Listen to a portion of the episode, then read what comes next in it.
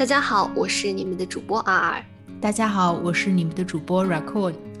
我们在远隔万水千山之外的德国，用声音为你们带去祝福。欢迎大家来到 R 和 Raccoon 的聊天室。大家晚上好。那么今天我们是继续来聊一聊跨国恋情和婚姻的下半部分。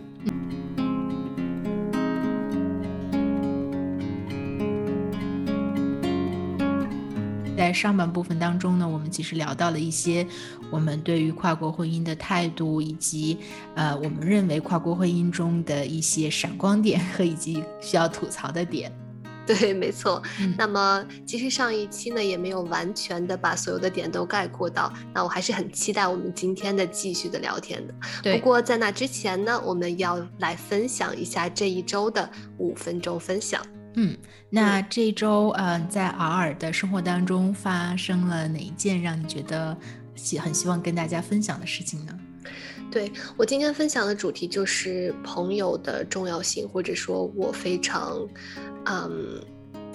我觉得这是我之前可能有一段忽时间忽视的一个点，嗯，呃，或者是我不是一个很擅长去。呃，询问朋友帮助的一个人，我我比较习惯去自己试图解决所有的问题，嗯，就。包括有两个点，第一个点就是我在犹豫了很久之后，然后终于问了 Raku 能不能帮忙我解决一下这个打印的问题，因为我其实真的是很纠结，很纠结，每次要问别人帮助，我真的是没有办法开口，我不知道为什么对于我来说是这么这么的难，所以我就是大概想了好几天，然后终于有一天我就说 能不能帮我解决一下，好几？天，然后。软控就是觉得啊，非常呃欣然的呃接受或者说愿意帮助我，嗯，然后觉得啊，真的是解决了我的心上的一块大石头，然后又是没有特别的付出特别多的难难堪啊或者怎么样，然后我就就觉得特别感嗯感动，然后也特别珍惜有朋友在，嗯。嗯，还有第二个点就是在。也是有一个特别特别让我觉得难以开口的解决的问题，然后我就大概鼓了半年的勇气，然后就问了一个柏林的朋友，我说能不能帮我帮一下这个忙？嗯，然后他说完全没有问题啊，你们就来就好了。嗯，然后我当时就真的要哭了，然后嗯，我就突然觉得呃，当我们不在家人身边的时候，友情是这么的重要。对，然后嗯。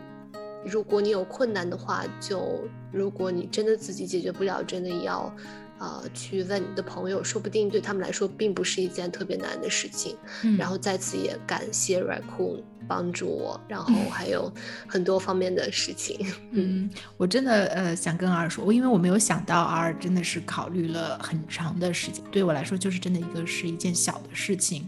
然后呃我也很乐意帮忙，所以其实我想跟 R 说，以后如果有事情的话，尽管跟我说。然后如果可以帮忙的时候，我就真的很乐意帮忙。我相信其实站在 R 的角度，应该也是一样的。对，完全是这样的。对对，可以完全问我。嗯，对，所以我想如果。我们这样想到的时候，可能就会更更有勇气，或者是说可以更简单的去找朋友帮忙。然后有的时候，这个真的就是很容易就把自己解除到这个困境当中了。其实这是我的一个感受，没错，真的是这样。所以朋友和友情真的非常的重要。嗯，那尔分享的这周分享的是关于友情。那其实我这周想分享的是关于所谓的父母爱情。嗯，因为这周其实是我妈妈的生日，然后。生日快乐！我会转达给我妈妈的。那么，嗯，我让我特别感动的一件事情是，呃，我的爸爸送给了我的妈妈一个生日礼物，嗯，是一本书，是林徽因的《呃人间四月天》，因为，嗯。在里面呢，有一段描述是关于燕子的描述，而我妈妈的名字当中呢，有一个这个燕字，所以呢，我爸爸呃在看到这本书的时候就觉得非常适合做这个生日礼物。那么我觉得还特别浪漫的一点呢，是他在这个书开头的几页的时候呢，用。自己亲笔写下了几行字，比如说和你在一起的每天都像是人间四月天一般。哇，我觉得呃，对我觉得其实有的时候我甚至想象的中的父母一辈可能就已经柴米油盐酱醋茶，可能就没有那种浪漫，或者是有的时候会觉得，呃，父母间的爱情已经真的是变成亲情了，但是会突然这次感觉到，啊，原来父母之间也有这么样的浪漫，有这样的爱情，所以其实是让我觉得自己觉得蛮感动的。对对，真的是 Raccoon 爸爸做的这件事情，让我也觉得非常的浪漫和有心。包括我自己的爸爸妈妈也是，他们会经常，比如说抽一些时间去出去啊吃一顿饭啊，或者是制造一些惊喜啊，去爬山啊。所以我觉得他们做的一些小事，也是我们在生活上或者说在呃浪漫的制造上面可以学习的楷模。对，没错。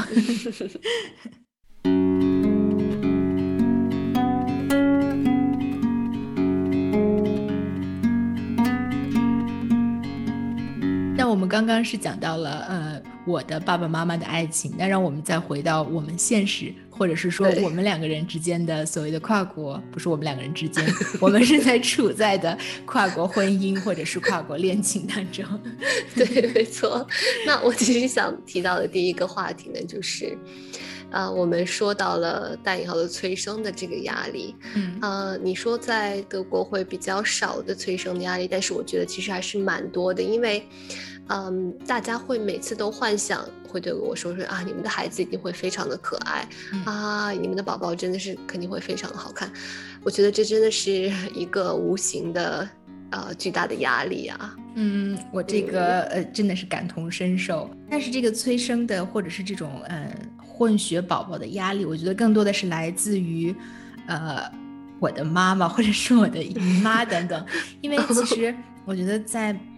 在妈妈的想象当中，混血宝宝或者是就是会非常的漂亮，就是非常的可爱的。然后，嗯，我曾经有一个好朋友，她我印象特别深刻，她其实也是要生一个混血的宝宝。嗯，他在生孩子之前其实是有一点焦虑的，我可以感受到，其实他有一点担心，就是，嗯，宝宝生出来没有。就是大家想象中的那么可爱会怎么办？我觉得其实，在隐隐约约我可以感受到一点。然后有的时候自己其实也在会，或者给我爸妈打敲边鼓，就是说，有的时候我觉得小朋友们生出来都是很可爱的。对，我也我也是想说这一点，真的是不要去再去强调这个混血或者是怎么样，因为对我们来说，呃，压力真的是非常大，因为。嗯，这个期望太高的话，会 带带来巨大的压力，甚至就会觉得，啊，再晚一点再去面对这个问题。但是我有一种想象，就是感觉，因为有隔代亲嘛，很有可能最后生出来是妈妈们，就是作为姥姥或者是作为嗯爷爷奶奶，会觉得这个小孩儿。长得特别好看，然后我们反而特别失望。我我觉得可能我们不会失望，但是我想说的其实另一点就是，我想到了，呃，孩子如果是爷爷奶奶或者是姥姥姥爷看的话，他们会有一个距离和时差的问题，你会怎么处理啊？我没有理解尔尔的问题，就 是对，就是孩子啊，是你，比如说会有。呃，你的伴侣的爸爸妈妈也会去想，怎么说陪伴孩子？我们的爸爸妈妈也会想去陪伴孩子，那这时间怎么处理？我的伴侣的爸爸妈妈不太会想会陪伴孩子啊？真的吗？就是我知道的，呃，对于我的以我的理解就是，呃，或者是对于我的伴侣来说，哎，这是一个非常好的一个问题，就是其实我也特别想跟二来聊的，嗯，一就是首先我的伴侣。完全不希望把自己的孩子呃交给爷爷奶奶或者是姥姥姥爷，嗯，他认为这个是不可接受的。对，这个其实我也理解，而且我也是采取这种看法。但是我会觉得陪伴或者一起玩耍是很重要的。嗯，然后我没有完全的问过我伴侣的爸爸妈妈，然后但是从我伴侣那里了解到的就是，他们也许会帮忙看一个周末，或者是比如说我们有。需要的时候会帮忙看，但是，嗯，他们绝对不会像国内的爸爸妈妈一样，就是一直帮忙看。对，我觉得这也是一个非常，嗯，这个问题上的一个文化差异。因为我知道有一个表亲，他呃新生了一个孩子，然后他的妈妈刚刚好退休，然后他就突然陷入了一个比呃工作更忙碌的全全年。呃无时差的看孩子，对，然后这个孩子就完全不找自己的亲妈，反而是天天黏着姥姥，然后姥姥就说，啊，这个比我的上班还要苦恼。嗯，没错。所以其实我想到的一个好的方法是，我不知道，呃，偶尔就是我的妈妈对我的下一代有一个要求，就是一定要会说中文。嗯嗯，我想这个对于很多的混血宝宝来说，其实都是一个很，就是或者是说对于一个跨国的婚姻的家庭来说，都是就是头等大事。我觉得如果对于下一代来说的话，对，没错。我觉得还有一个挺重要，就是要说英语。呃，我觉得一定要说中文、英语还有德语。我是不是有点苛刻？我觉得对我来说的话，嗯，英文，呃。如果他就是，我觉得英文的话，可能就是是在上学的时候可能一定会用到的，嗯，呃，但是如果让我排优先级的话，中文一定在放在前面。就是如果一旦他只要选，只能选择，他说妈妈，我只想学一个语言，或者是说 妈妈，英文和中文里面我只能选一个的话，我会选让他选择中文。呃，当然德语肯定是因为伴侣，所以也要学习。因为对于我来说的话，很多中国的东西，如果你不了解中文的话，我觉得是很难理解的。嗯，对，嗯，我会觉得英语、中文、德语，然后，但我觉得德语也很重要。就是我觉得这三个并列重要。首先，因为我和我的伴侣是说英语，所以啊，我觉得我们的孩子必须能够跟我们交流。然后，呃，我觉得这个也是会自然而然，他就会自己会说英语。对，但是中文和德语。也是必须要学的。嗯，这个其实我在和我的伴侣打算，嗯，去瑞典的时候，其实也讨论过这个问题，说以后的小朋友 其实让小朋友受苦了，因为，但我觉得也是一种自然而然、耳濡目染，因为我们都会说这几种语言，所以对他来说不是一种特别大的难难事。对，但是因为想到小朋友如果要是在瑞典生活的话，可能还会要说瑞典语，在瑞典，对，所以嗯嗯，我想可能还是一个顺其自然的过程。然后，但是我有接触到的一些混血的妈妈，其实也跟我聊到说，嗯，有的时候让他学中文其实也挺难的。我好像记得之前有看过很多的报道，就是对于很多在美国或者是加拿大的华裔家庭而言，他其实父父母也是非常希望自己的小朋友讲中文，但是有一些成功了，有一些就并没有特别的成功。对，我觉得跟使用度和频繁度也有关系。对，所以一定要呃在三个语境当中都会有一些，当然也会带来一个呃。怎么说难处就是他可能会把三种语言混合起来，比如说我最近看到一个朋友，他的女儿就是会把中文和德语完全混在一起，他会说，比如说啊，Sitz nicht gar nicht 好玩儿，啊，然后呃就整一整天的对话全部都是这样的。呃，所有的都是中英文，我觉得中德觉得特别好玩，但是也是要 学一下，怎么说，不能全部都混起来。嗯，那我想到一个问题，就是 R，你会有的时候会混英语和德语吗？哦，对，我其实我们两个的语言真的也是三语混合，因为我们会把，我觉得我们有一套自己的词汇，然后我们说话可能别人完全听不懂，听不懂。对，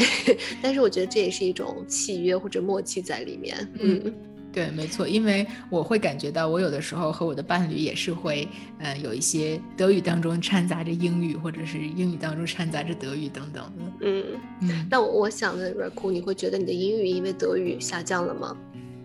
会，就是我会我会有一个阶，我觉得现在好很多了，但是有一个阶段，我真的是处在呃一个特别挣扎的状态，就是我感觉我的英语下滑了很多，然后我的德语呢。虽然上升了，但是又在一个，就是两种语言都是所谓半调子的感觉，嗯，这个让我觉得特别的难过。那个时候，但是好像现在已经好很多了，这个状态。对，嗯嗯，我也是，我觉得是我们刚开始学习的时候是英语。你必须得完全把英语忘记，才能学好德语，尤其是大一和大二的时候。对，嗯嗯。那偶尔会不会有的时候？因为我想现在可能好很多了，但是我记得我在嗯有一段阶段的时候，就是嗯要从德语瞬间转到英语的时候，是需要一点时间的。就是在瞬间要转到英语的时候，感觉脑子里面都是德语词，然后要转到德语的时候，脑子里面又有英文词。哦，我好像是从德语转到英语没有什么问题，但是英语转到德语比较困难。然后我呃还有一个要分享，我和我的房东特别有意思。我的房东是德国人，然后我每次呢，我给他写短信，我就是用英语。他说这样非常好，也锻炼他用英语思维，所以我们就写英语。嗯，但是他要跟我们说什么的时候，他就是用德语。所以呢，我们就会出现了一种现象，就是他总是。短信总是不回，然后 等，然后等他出现的时候，我总是躲在房间里，因为我害怕他跟我说德语，他害怕我给他写英文。然后有一天他终于抓住了我，他说啊，终于找到你们了啊，所以我就要把我要说的全都一股脑的用德语倒给你们。然后他就开始一二三四，然后他说太好了，这样我就不用再写英语了，谢谢你们。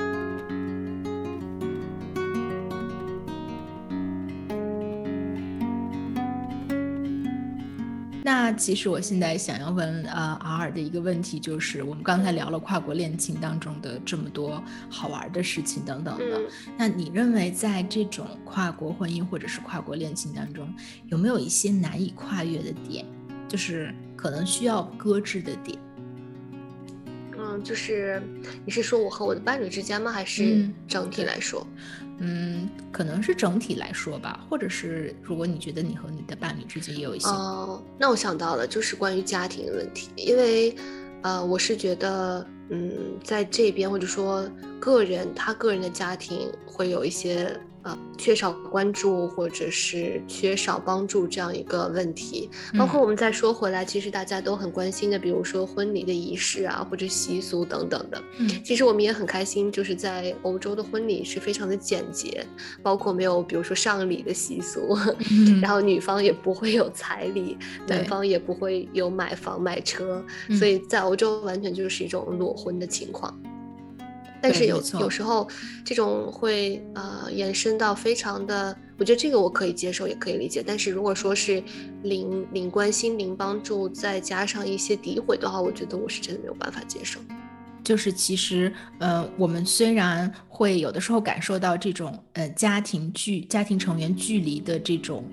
好处，但是有的时候，因为我们已经习惯了和家人这种非常亲密的关系，所以在接触到伴侣的家庭的时候，也会有一点不适。对，那我觉得，呃，Raku，你有没有在这方面想要跟我们分享？你所不能跨越的点是什么？呃，其实我觉得，呃，当然在家庭这个方面会和 R 有相同的感受，这个是一方面。嗯，另一方面可能也是我在呃婚姻当中的一个，嗯。对于我来说，或者在一段关系当中，对我来说比较重要的一点，就是可能也会稍微有一点点，比如说在，呃，对于某些政治问题，或者是对于某一些社会问题，可能大家的价值观是否一样，或者是比如说，嗯，因为我们来是毕竟是来自不同的文化背景，嗯，所以其实我有的时候会感受到，嗯，这种来自大家不同的文化、不同的教育之间的，嗯，这种碰撞。对，就是其实在我出国之前，我并没有感受到。我想 R 也是这样的感觉，就是我觉得真的已经全球化了，大家可能对于中国的理解，或者是对于大家对于每个国家，比如说美国或者是中国或者是欧洲的理解，都已经达到了一定的程度。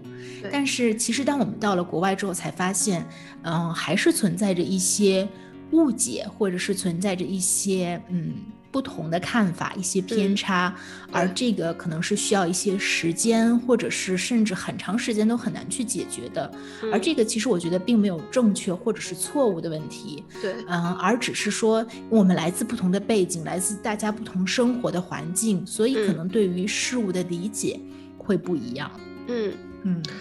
所以我也是之前跟 Raccoon 说的，在这个点上，无论是友情还是爱情，其实真的是求同存异这四个字非常的重要。嗯，所以我们可能在各个不同的角度都需要学会一些求同存异，然后在一些最关键的点上，啊，丁是丁，卯是卯就好了。嗯，对。而且其实呃，我觉得可能在这个方面，我会。呃，存在和 R 相比，可能会存在更多的困惑，是因为我会更多的，嗯，怎么讲，在一段关系当中会希望，嗯，和伴侣有一个更多的所谓的同的方面，或者是甚至希望通过更多更多的沟通去找到这个同，然后，嗯，但是有的时候会发现确实很难，或者是会引起很多很多的冲突，这样子。对，没错，嗯，所以有的时候可能暂时搁置，然后如果解决不了的话，之后再回来探讨，嗯，给彼此一点更多的思考空间。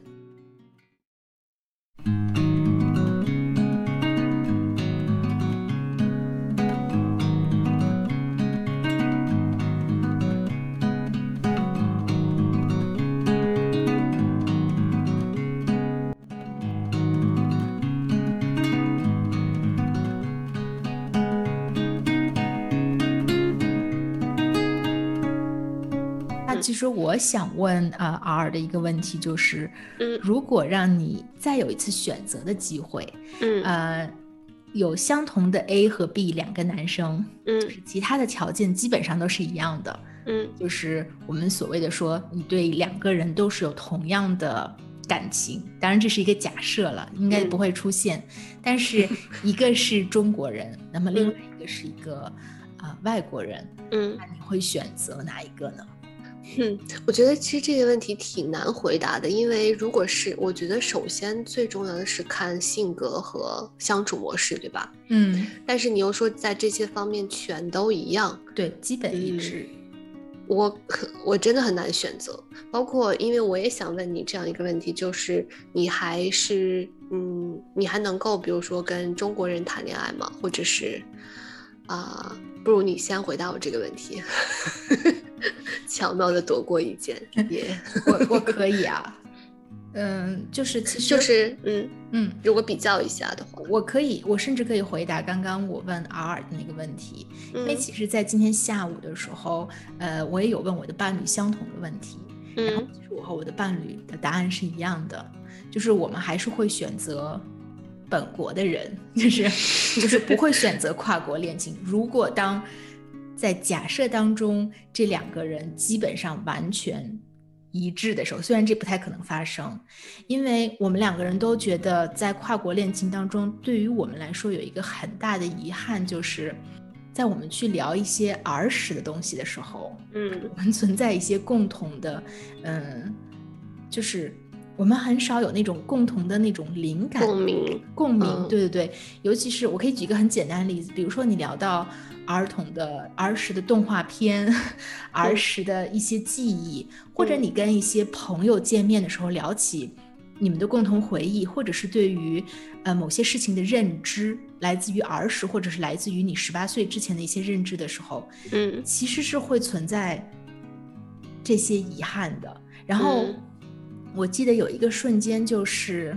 我想不太起来了，就是有一个我和我的好朋友聊得特别开心的一个关于我们童年的瞬间，然后我想分享给我的伴侣，在我分享给我的伴侣之后，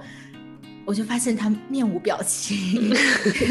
因为他没有办法感受到和我们有共同的记忆，所以这一点，或者是说我们在看同一本书，来自于中国的书，或者是来自于中国的。电视剧或者是等等等的时候，会发现这样的问题，在他的方面也会一样子。就比如说，他会聊起来德国的一些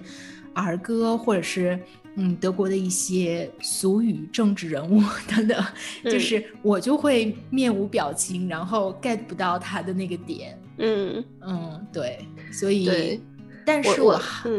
你讲，对我也是比较能够理解，但是我对于比如说啊和。在和中国人谈恋爱，其实我可以做到，但是我会觉得我会变得比较笨拙，因为我很偏离，已经很偏离在国内的对一个怎么说女朋友的要求。嗯，因 为我是比较胆怯，会不会啊做不到那些？嗯，比如说，而我有一个问题，就是你觉得现在嗯，在国内还是这样吗？就是这个时候是，其实是我会嗯。询问的一个问题，对，就是在比如说对我在我的了解之下，应该还是的吧。我但是我不确定我们想的是不是一个概念，就是嗯，比如说呃，就是可能比如说女生还是一个嗯相对来说，嗯，比较喜欢撒娇的状态，或者是，嗯，男生还是要强势一点，是这个是这个样子吗？嗯，就是我觉得所有包括这些所有的整体，我觉得我可能很难去符合，或者说很难去变回。啊，我觉得，我觉得你肯定能够理解其中的一部分。对对，我想，我包括生活的一种自由状态，或者说是你习惯了的生活方式，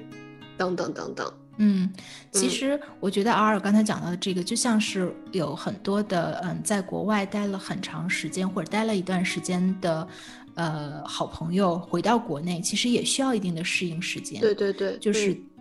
就是其实因为环境还是会稍微有一些不一样，或者是说，嗯，压力啊，或者是家庭关系啊，呃，等等，还是会不一样，所以可能也会有需要适应。嗯，对对。但我想到可能背景稍微相似的话，可能呃交流起来会更没有障碍。嗯，没错，我想也是会这个样子的。对，嗯。然后关于你刚才那个问题，我觉得我还是会选择这样这个人。诶，我觉得如果我问我的伴侣的话，他也会这么回答，所以我觉得我们两个答案也是一致的。我是还是会选择这个人，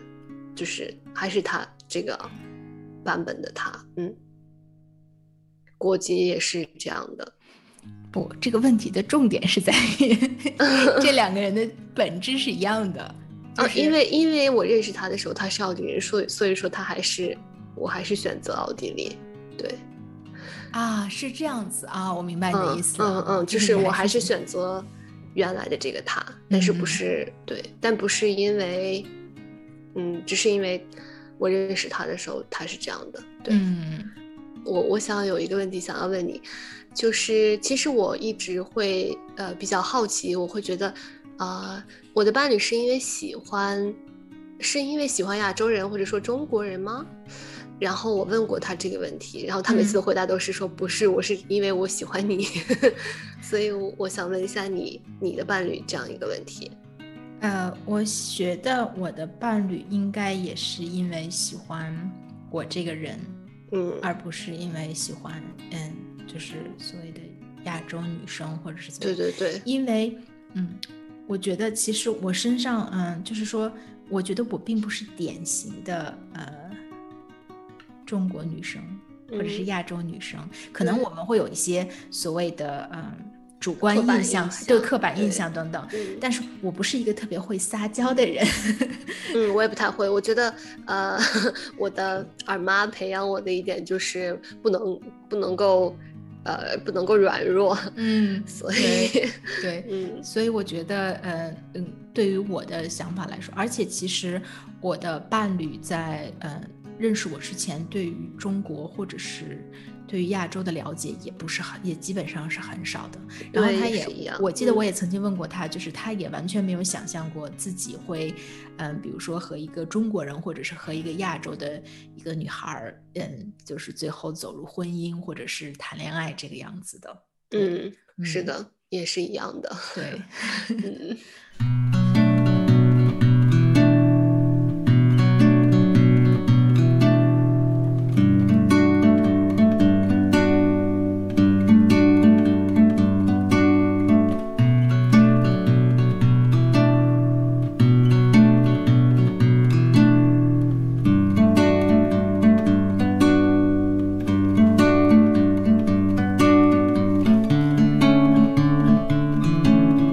其实还有一个另外一个话题，就是，呃，比如说在欧洲的话，我们比较多的就是 A A 制，嗯，然后在国内的话，可能男士会有一种压力，就是一定要给女士付款或者是买东西，嗯，你有没有同样的想法或者是看法？呃，不是看法，就是你有没有同样的经历？嗯，我觉得我很，我在某种程度上是支持 A A 制的，但是我和我的。我记得我在步入婚姻的时候，可能我有一个嗯比较不成熟的观念，但是当时印在我脑子里面的就是，我认为进入婚姻之后，嗯，大家就不应该 A A 制了，就是其实会我会更希望是觉得当大家把嗯所谓的财政也放在金钱也放在一起的时候，才感觉是一种家的感觉，就是我们真的成为了一个整体。这个当时在我刚步入婚姻的时候，是我脑子里的这样的一种想法。但是其实现在我们在一定程度上也还是 AA 制。对，可能习惯了这个模式之后，或者是你自己得到了更多的安全感，或者是已经觉得啊，原来这只是一种形式的时候，呃，就会觉得没有那么重要了。对，没错。其实我，嗯，其实我也是一直比较，呃，怎么说，不是很，不是很能够理解为什么男生就一定要付钱，或者说男生就一定要有这种压力。嗯，啊，我并不是说，呃，大女子主义，我是会觉得公，呃，平等或者公平比较重要一些。如果说，其实完全站在男方角度来。角度来考虑，因为如果说他们要付出这么多的话，我会觉得那我也需要平分一些才好。嗯，那其实我们现在，我现在想抛开所谓的跨国，然后问 R 一个关于婚姻的问题。好，就是，嗯，你认为结婚是一件好的事情吗？嗯，我有一天，嗯，我大概是昨天想到一个。设想就是，如果啊没有社会的压力，或者说没有爸爸妈妈帮我去帮办理那么多的手续，我可能会啊不是很勤奋的去结婚。你你会明白我的说法吗？就是我我可能不会这么去勤奋，就是说不会这么去努力的去办理这些，或者说进入婚姻。嗯，或者是说，其实婚姻的这这个所谓的合同，对于你来说不是那么重要的。啊，我会觉得，呃，其实婚姻的神圣有一种，我在某一刻感受得到，就是我我在跟你说，我在读，哎，我们究竟是应该申请哪一类的签证？然后突然看到了一句话，就是说欧盟法非常重视婚姻契约的神圣性。嗯，所以他一定要保护他的伴侣。然后那句话我看到之后，我觉得，哎，其实还是真的是蛮神圣的一件事情。嗯，然后我会觉得这一个契约也保护了一定的权利和呃义务的分配，比如说呃收入啊，比如说金钱啊，比如说工作啊，嗯，所以其实它更多的是社会和法律法律意义上的一个效益。嗯，但是对于我们的爱情来说，它就是一个，呃，都，我不，我不知道能不能算作是见证，就算作是一个阶段吧，或者是，并不是真正的改变了什么实质的东西。嗯，那我可以这么理解吗？就是假设我们抛除，呃，所谓，嗯，婚姻的这种契约所带来的，比如说，肯定，呃，因为比如说在孩子方面，或者是说在，呃，我们的，比如说。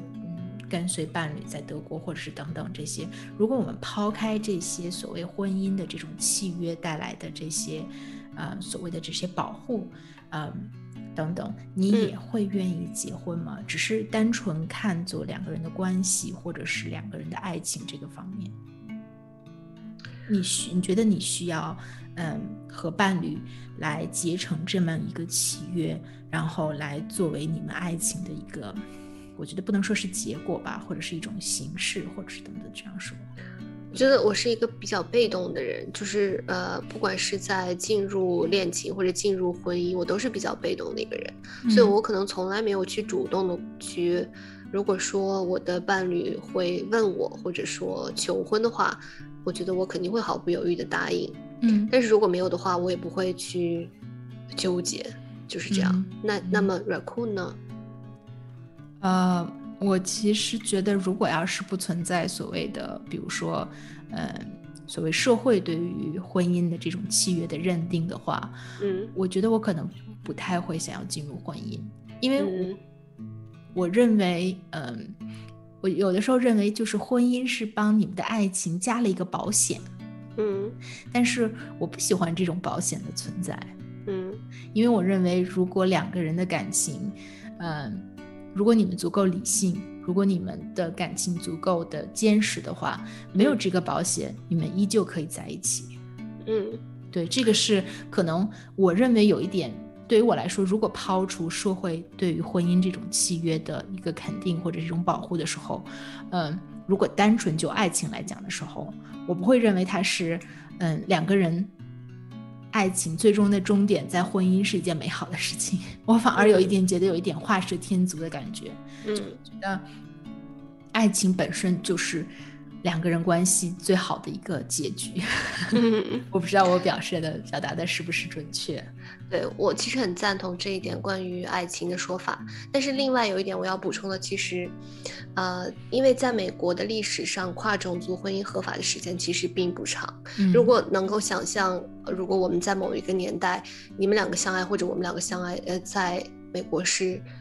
一个罪行的话。那么，我觉得用婚姻来见证今天的这种自由，我觉得是很值得的。所以，我想在这里跟大家分享一下这一段叫做“反异族同婚法”的这段历史。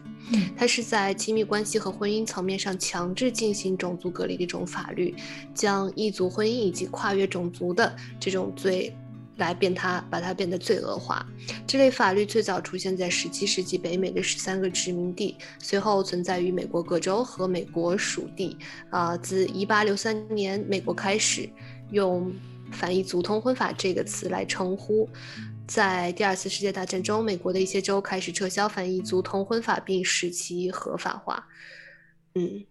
嗯，所以其实我们也是。有不是很长的历史，对对对，想到很多人因此而被判了有罪，包括看到的一些电影也是因此他们被称作了非法或者说是罪恶，我觉得真的是非常难以去想象。嗯，而且其实我觉得，如果我们嗯除了这个所谓的合法之之外，其实我觉得记得我们刚刚在。呃，不是刚刚了，就是在我们的嗯上一期节目当中，刚开始的时候，我记得我提到了我小时候看过的关于跨国婚姻的那个电视剧《摩登家庭》。对，我觉得其实如果我们回想到十年或者是二十年前，在我们的就是在国内的话，其实我觉得大家对于跨国婚姻的接受度也是不高的，或者是尤其是比如说父母或者是爷爷奶奶那一辈，大家其实还是会嗯对于跨国婚姻嗯有一定的怎么讲嗯。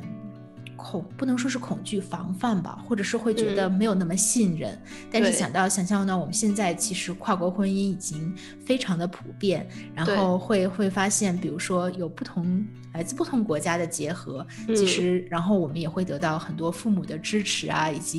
有这种很宽松的环境，所以其实也真的是非常的非常的开心。对对，没错，包括其实也真的是因为我们的父母，呃，其实其他的朋友啊，或者说同学的父母，有的也表示过啊，你怎么可以这样，或者说怎么可以让你的孩子这样去，呃，对于他们的这种不理解或者说反对，我觉得我们应该更加感谢我们的父母，因为他们的努力，我觉得因为我们的父母都是比较。自己去接受教育，或者说自己努力去让自己变得更好，所以他们的这种自由度和能够接受度，包括开放度，所以才能够有了我们的今天的这种婚姻。嗯，没错。我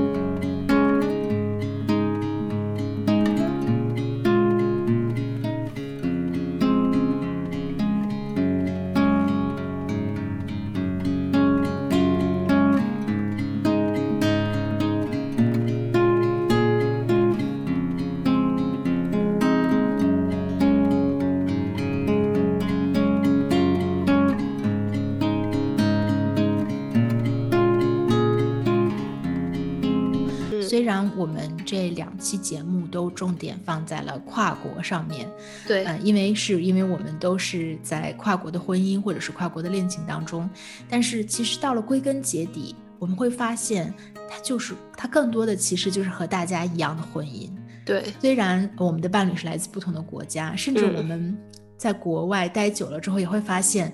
嗯，虽然大家可能长得不太一样，然后 有不同的文化背景，但是感觉。嗯，所谓的嗯，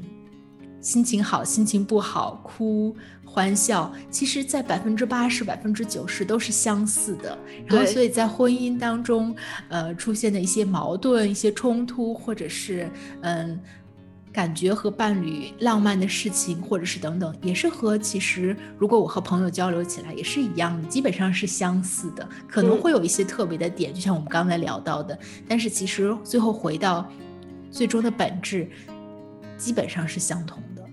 对，没错，就是有一些朋友或者是家人对于，比如说带引号的欧洲生活的想象会是比较光鲜亮丽啊，等等，或者说啊，那你的啊男朋友或者老公是不是比较？呃，富裕啊，嗯啊，其实对这种想法完全是不客观的，因为生活就是生活本身，而且你在哪里都需要努力，包括其实我这这一点更是相反啊，更是没有接受到任何的，比如说财政上的支柱啊，或者怎么样，所以啊，在欧洲的生活可以可以说是完全不是光鲜亮丽，而反而是更多了一层。啊，你要去独自去努力。你们两个人，我像我，我和我的伴侣都没有来自家庭在身边的这样的一种实质的帮助，所以其实比在国内还要更苦一些。说实话，嗯。对，其实我觉得这个就是，嗯，其实是相辅相成的。因为我觉得在国内的话，我们可能有的时候会抱怨，比如说，呃，父母会相对来说管的比较多呀，或者是说，嗯，因为会考虑到父母的感受，或者是催生等等。但是再反过来讲，它其实也是一种支持。当你需要一些帮爸爸妈妈会帮忙 照顾小朋友啊等等。所以我觉得有的时候我也会怀念。嗯，国内的呃那种生活，但是有的时候也会向往在欧洲这种相对比较自由，就是和家庭或者是婆媳之间的这种自由，它都会，我觉得真的就是任何事情都会有它的两面，真的没有完美的状态，对，真的没有两个人慢慢的去磨合，然后找到自己，你们两个人这种相同或者是这种最所谓最佳的状态。对，没错，而且真的是一种选择。嗯，在所有的衡量之后，你选择了呃这个人，你选择留在这里，所以你要去接受他的一些优点和一些缺点，然后去与之共存，或者说，呃，像 Raccoon 说的一样平衡。嗯，所以就是一个选择。嗯，对，没错。当然也是会说到，比如说如果想念家庭的话，也会想念，比如说国内的恋爱会比较含蓄，他会说啊月光真美，就是表示啊我中意你啊一类的。对。但是像像像在欧洲这种比较诗意的场面和表达。真的是比较少，大家会就比较直接。然后你说月光真美，那就是月光美而已，不是你美。所以其实也会，呃，怀念呃国内的那种朦胧感、诗意感，和你所说的一些诗，你真的没有没有办法去翻译成能够理解的一种浪漫。对，其实这个刚才老师讲到，这个真的也是我想，呃，可能刚才呃有之前漏说到的，就是跨国恋情当中的一种遗憾，就是他们很难体会到所谓的中文的美。对，没错。但是我们也因为我们自己的学习，所以我们也能够体会到一些德语的美，或者说德语诗歌中的浪漫。我觉得这也是一种更多的收获。嗯，没错，对的，嗯。那我们在通过两期的节目聊，呃，我和 R 一起聊了关于我们对于跨国恋情以及跨国婚姻，甚至呃一种大概念上对于婚姻的一些理解。那么其实也很期待着大家也可以跟我们进行一些交流，或者是进行一些分享，然后聊一聊你所谓的想法等等。对，而且其实我跟 Raccoon 进入所谓婚姻这个词真的并不长。作为 作为来谈这个概念的话，肯定是作为一个晚辈啊，大家有很多已经，比如说爸爸妈妈或者是爷爷奶奶啊，金婚啊等等，我觉得他们可能会更去深刻的领悟婚姻这个概念，或者说婚姻伴随着生命是怎样的一种。美和深沉，对，所以也许更是啊，路漫漫之修远兮，我们还在学习的路上，对，我们还要继续学习，然后继续跟大家来一同分享。嗯，对，这期节目就到这里，谢谢大家的收听，我是你们的主播 R，我是你们的主播 Raccoon。我们在远隔万水千山之外的德国，用声音为你们带去祝福。我们下期再见喽！我们下期再见，晚安，拜拜。